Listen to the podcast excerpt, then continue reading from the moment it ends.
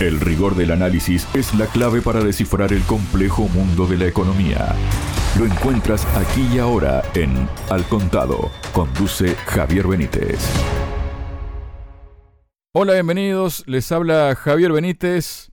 Tanto la Reserva Federal de Estados Unidos como el Banco Central Europeo se han encomendado a las subidas de tipos y han desatado una auténtica escalada en la rentabilidad de los bonos soberanos de ambas regiones. Para hablar sobre ello y temas vinculados, estoy junto al presidente de la consultora ECAI Center, Adrián Celaya. Adrián, bienvenido a Radio Sputnik. ¿Cómo estás? Hola Javier, encantado, como siempre muy contento de estar con vosotros. Muchísimas gracias Adrián, lo mismo digo. Bueno, el asunto es que la rentabilidad de la T-Note, es decir, deuda de Estados Unidos a 10 años, ha escalado hasta el 4,8%, nivel inédito desde el año 2007, mientras que la del Bund alemán, nota de referencia de Europa, ha avanzado hasta el 3%, máximos desde 2011. Sin embargo, el gran cambio de paradigma que está viviendo la economía norteamericana y la reacción de la Fed a este contexto pueden hacer más daño a la renta fija europea lo que estaría conformando, digamos que lo que se está haciendo en Estados Unidos podría repercutir en una tormenta perfecta también en el lado europeo. ¿Cómo analizas esto, Adrián? Bueno, vamos a ver, ya desde hace año y medio, pero sobre todo en los últimos meses, nuestro comentario suele ser un tanto discrepante del habitual. Es discrepante sobre todo porque nos sorprende tremendamente cómo en todos estos análisis sobre la situación financiera, la situación de la inflación, la situación de los tipos de interés en particular, se obvia o se evita el concepto de los tipos de interés real. Es decir, los tipos son altos o no en función de la comparación con la evolución de la inflación. Tipos del 3% del boom con una inflación superior al 3% son en realidad tipos de interés negativos. ¿no? Entonces, claro, aquí tenemos un discurso que tiene mucha relación con los intereses y el planteamiento del sector financiero, que tiene una referencia muy directa en los tipos nominales, pero claro, el discurso de la economía real es distinto. Y el impacto que la evolución de los tipos de interés tiene realmente sobre las familias y sobre las empresas, pues no es el del tipo de interés nominal, es el del tipo de interés real. Evidentemente, pues hay que tener en cuenta ahí el impacto de corto plazo y de largo plazo, porque la inflación ahora es alta, pero puede ir bajando en próximos años, pero bueno, también lo pueden bajar los tipos de interés, evidentemente, ¿no? Con lo cual, todo este contexto resulta realmente sorprendente, ¿no? Porque si nos fijamos en la realidad, estamos en una situación de tipos negativos que cuando hace cuatro o cinco años el Banco Central Europeo empezó a explorar la posibilidad de tipos de interés negativos, esto supuso en sí mismo un auténtico escándalo conceptual, ¿no? Decían, bueno, intereses negativos, en muchos ámbitos se comentaba, pero esto no tiene sentido, el concepto de interés negativo. Bueno, tiene un, sentido desde el punto de vista de búsqueda de la, de la seguridad, ¿no? Pero ¿por qué si yo hago una inversión voy a percibir un interés negativo? Bueno, se ha comentado mucho este concepto, pero claro, es que en este momento, si tenemos en cuenta el impacto de la inflación, todas esas subidas de tipos de interés nos vuelven a situar en un contexto de tipos de interés negativos reales en la medida en que la subida de tipos de interés es inferior a la de la inflación.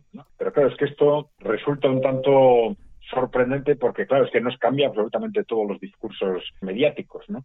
Nos revela que en realidad todas estas políticas tan agresivas de los bancos centrales no están siendo tales. ¿no? Ya decimos que detrás de esto había dos cuestiones o dos posibles interpretaciones. Una, la de una tolerancia con la inflación, es decir, que en realidad no se considerara un objetivo clave de las políticas monetarias neutralizar rápidamente la inflación y por eso los tipos de interés se han elevado solo por debajo de la inflación en lugar de hacer lo que se hizo, por ejemplo, en los años 80, cuando ante la inflación se subieron los tipos hasta el 20 o el 21%, hasta que bajó la inflación y entonces se bajaron los tipos. ¿no? O como hizo Rusia hace año y medio para hacer frente precisamente al problema de la inflación. También subió los tipos al 20%. Claro, aquí el problema es que Occidente, Europa y Estados Unidos están en una economía tan sobreendeudada que cualquier subida significativa de los tipos de interés puede destruir la economía, destruir a los gobiernos que están sobreendeudados, a las empresas que están sobreendeudadas o a las familias que están sobreendeudadas. Y, por otro lado, esa tolerancia con la inflación puede responder a un contexto de solucionar los problemas económicos en base a traer recursos de los ciudadanos. Porque, claro, el impacto real de lo que está sucediendo durante estos dos años, por haber tolerado ese surgimiento de la inflación y por no haber adoptado medidas drásticas para hacerle frente, pues es que, por un lado, los depositantes, los ahorradores están perdiendo valor real en sus ahorros porque los bancos no les pagan intereses de forma significativa y por otro lado los trabajadores, prácticamente la totalidad de la población, el 90% de la población está viendo perder poder adquisitivo, depende de los países y de los sectores, pero un 5, un 10 hasta un 15%, por lo cual tenemos desde el punto de vista de la economía real una enorme transferencia de recursos desde los ciudadanos en general hacia los inversores, por decirlo, inversores empresariales e inversores financieros en general. Y por eso, en una situación aparentemente tan difícil como consecuencia de la inflación, las empresas estaban ganando mucho dinero. Y precisamente estaban ganando mucho dinero porque los incrementos de costes los podían repercutir en eh, incrementos de precio y la reducción del peso efectivo de los salarios disparaba los beneficios de los empresarios. Entonces hay una transferencia enorme de recursos, de riqueza, desde el conjunto de la población hacia los inversores y los empresarios y por otro lado pues nos encontramos con una situación en la que, como los tipos reales siguen siendo negativos, pues evitamos, al menos a corto o medio plazo, ese estallido de la economía. Esto nos revela, evidentemente, una debilidad estructural de la economía impresionante, en la que todo el mundo se asusta por las elevaciones de tipos de interés, aunque esas elevaciones estén situando los tipos de interés real todavía en un contexto negativo. Vamos a ver, desde el punto de vista de que es quizás de lo que más se suele hablar de los ciudadanos o de las empresas que han pedido préstamos que están eh, endeudadas, claro, a veces esto no se entiende si no se explica, pero los que analizan desde un punto de vista financiero estas operaciones, las empresas, saben que tienen que tener en cuenta el tipo de interés real cuando solicitan un préstamo y que si tienen que pagar un 5% de interés pero la inflación es del 5%, pues compensan ese interés que pagan con el menor valor de lo que tienen que devolver. Es decir, con la reducción del valor de lo que tienen que devolver por el préstamo. Y ese es precisamente el concepto de interés real. Bueno, vamos a ver cómo evoluciona todo esto, pero tenemos una distorsión mediática radical que seguramente está muy relacionada con que en buena parte de los medios están pensando más en los inversores financieros que en el impacto real de los tipos de interés sobre los acreedores, las familias y las empresas fundamentalmente. Adrián, según un analista, Kit Cooks, estratega de divisas de Societe General, dice que el mundo ahora debe reasignar más capital a la deuda estadounidense. Los altos rendimientos están haciendo el trabajo para cosechar un dólar más fuerte a medida que el dinero entra en Estados Unidos incidió en que eh, a pesar de los rendimientos crecientes, hay una demanda de bonos insuficiente para que Europa compita con las perspectivas de Estados Unidos, lo que puede drenar el mercado de Europa y del resto del mundo. Esta potencial menor demanda implicaría un notable golpe para unos gobiernos europeos que se ven en una tesitura de mayores emisiones de deuda y a mayores tipos tras las alzas del ciclo, en la medida en la que los déficits de los países engordaron por el estímulo lanzado durante la pandemia con el fin de sujetar la economía.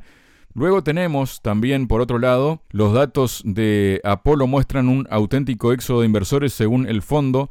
El gigante asiático ya ha vendido desde 2021 cerca de 300 mil millones de dólares en letras de Estados Unidos.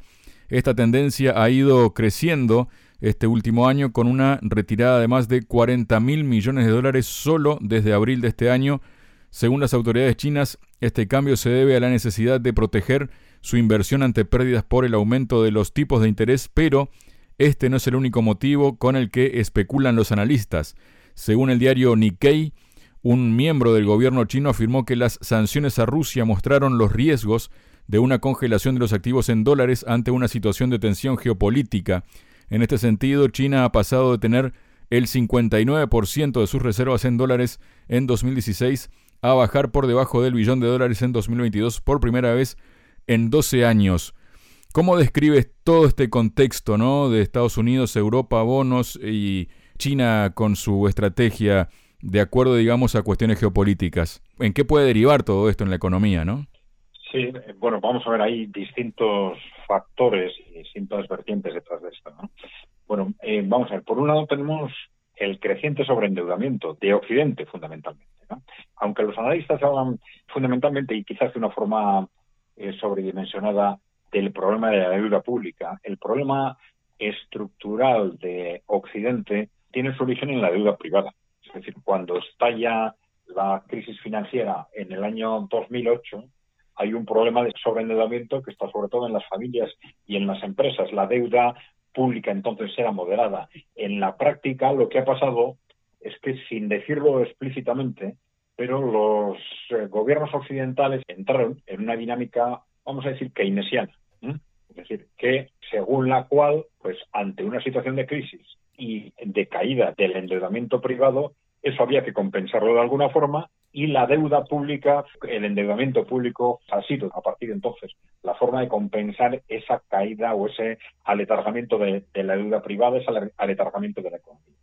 En realidad, muchas veces los comentaristas relacionan este incremento de la deuda pública con que nuestros políticos son gastadores, no son prudentes, etcétera, y evidentemente hay casos en los que esto es así, pero cuando vemos que esto ha sucedido de forma sistemática, con distintos grados, pero en el conjunto de, Europa y de Estados Unidos y en todos los países, pues esto realmente responde a una dinámica distinta, que muy probablemente es la que hemos comentado ahora. Es decir, ante una economía débil y a una deuda privada que estaba sobredimensionada y que empieza a caer, pues es necesario sustituirlo para evitar un estallido total de la economía con deuda pública.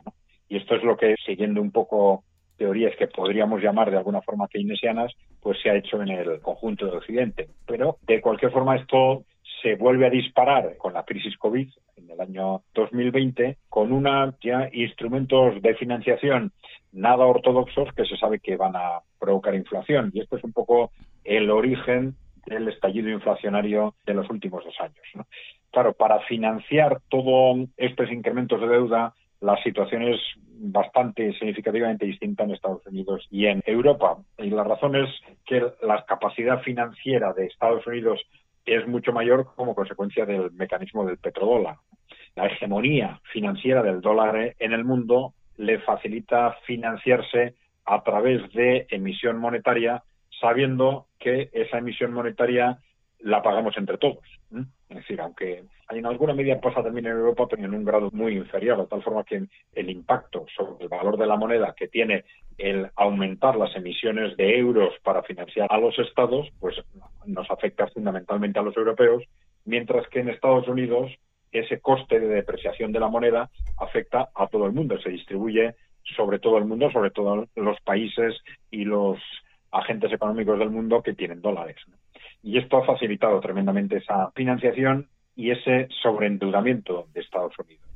que de alguna forma es lo que detectamos también con esa periódica crisis que nos surge en Estados Unidos porque los gobiernos sobrepasan los límites establecidos de deuda y tienen que acudir a una nueva autorización del Congreso que finalmente se acaba dando y en una dinámica que parece nunca tener fin, porque estamos siempre ante una dialéctica de corto o de largo plazo, porque a largo plazo ellos saben que esto es fatal para el dólar, es decir, ese abuso constante de esa capacidad financiera que les da el petrodólar, la hegemonía internacional del dólar, pero a corto plazo no saben cómo salir de esa situación. Y hay una, una dinámica de sobreendeudamiento constante y lo tienen tan fácil que escapar de ello pues les cuesta muchísimo. Pero claro, ya ahora estamos ya en una situación geopolíticamente muy distinta, entonces ahora tenemos una doble amenaza sobre esa hegemonía del dólar, que es esa, digamos, posición geopolítica de los países emergentes con una estrategia progresiva, no inmediata, pero sí progresiva de hacer frente a esa hegemonía del dólar y, por otro lado, esos problemas internos de sobreendeudamiento que también debilitan constantemente la imagen y la capacidad del dólar de mantenerse como moneda hegemónica. ¿no? Bueno, vamos a ver, dentro de ese contexto, evidentemente, se incluye en esta dinámica de por parte de China, que bueno, responde a una lógica económica y una lógica geopolítica, evidentemente. Tanto China como Estados Unidos han entrado en una dinámica de desconfianza creciente que les lleva a reducir sus dependencias mutuas. Entonces, con una razón o con otra, con un pretexto o con otra, los dos están reduciendo esa implicación mutua de forma progresiva y también reduciendo el riesgo del daño económico que les pudiera producir una ruptura geopolítica radical. Pero claro, como fundamentalmente Estados Unidos está haciendo una apuesta clara por la ruptura geopolítica y económica con China y además estaba obligando a Europa a dar pasos en esa dirección, pues bueno, es lógico que en ese contexto, pues China intente reducir cuanto antes, pero siempre de forma progresiva, para evitar también eh, un estallido que no le interesa, esa dependencia con respecto a las inversiones que tiene en, dólares. Adrián, si viajamos un poco en el tiempo, ¿no? El 19 de octubre de 1987, el pánico se adueñó de los mercados después de que S&P 500 se desplomara un 30%. Algunos expertos apuntan a que aquel lunes negro desató unas pérdidas globales de más de 1,7 billones de dólares. Décadas después de aquel evento, diversos analistas alertan de que la subida desatada en los bonos ahora en este momento les recuerda a los antecedentes de aquel colapso y creen que, aunque no tenga por qué ser de la misma magnitud, podría estar anticipando un desastre en Wall Street después de que el bono de Estados Unidos a 30 años conquiste el 5% por primera vez desde 2007. Recordemos que está en un 4,8%. La actual resiliencia del mercado de acciones frente al aumento de los rendimientos de los bonos me recuerda mucho a los acontecimientos de 1987 cuando el optimismo de los inversores en acciones finalmente fue aplastado, fue lo que dijo Albert Edwards, estratega de Societe General. El experto insiste en que, al igual que ocurrió entonces, cualquier indicio de recesión en los mercados provocaría seguramente un golpe devastador para las acciones. ¿Qué nos puedes comentar de esto, Adrián? Bueno, vamos a ver. Ahí tenemos, por un lado, el posible impacto sobre los mercados financieros de una evolución negativa de la economía real y es una dirección que es muy clara en Europa y que se está anticipando también en Estados Unidos. Pero hay otro impacto que puede ser más importante, porque claro, ya desde hace pues 15 años, desde que los bancos centrales optaron por esas posiciones agresivas en la expansión monetaria, se produjo una disociación entre los mercados financieros, el mercado de bolsa fundamentalmente, y la economía real que ha continuado hasta ahora. Una disociación porque en buena parte los inversores se daban cuenta de que la evolución de los valores en bolsa estaba dependiendo más de las medidas que tomaban los bancos centrales de expansión monetaria, porque esa expansión monetaria, a través de las entidades financieras, acababa recalando en bolsa y dependía de las cotizaciones más de esos movimientos de la Reserva Federal que de los movimientos de la economía real. En principio, el sentido objetivo de la bolsa debería ser evolucionar de acuerdo con las altas y bajas de la economía real, pero ya vemos que esto en los últimos 15 años no está siendo así. Esto fue tremendamente llamativo en el 2020 a cuenta de la pandemia COVID. Tenemos una caída de la economía real que fue hasta del 10 o del 15% en algunos países mientras la bolsa subía. Algo absolutamente disparatado, pero que tenía una relación muy directa con lo que estaban haciendo entonces los bancos centrales, emitir dinero masivamente en la medida en que esa emisión de dinero vaya a la compra de acciones, las acciones suben, aunque la economía real vaya mal. Lo que ocurrió en ese periodo es que ese desequilibrio entre la economía real y la economía financiera generó un mercado de bolsa, un mercado de valores absolutamente sobrevalorado. Y de esa sobrevaloración apenas se ha compensado. Esto quiere decir que en cualquier momento, por una situación de mero ajuste de ese mercado financiero, la bolsa, los mercados de valores podrían tener caídas muy significativas simplemente por una normalización de la relación entre el mercado de valores y la economía real. Muchas gracias, Adrián. Muy bien, Javier, gracias a vosotros. Yo encantado de colaborar con Sputnik.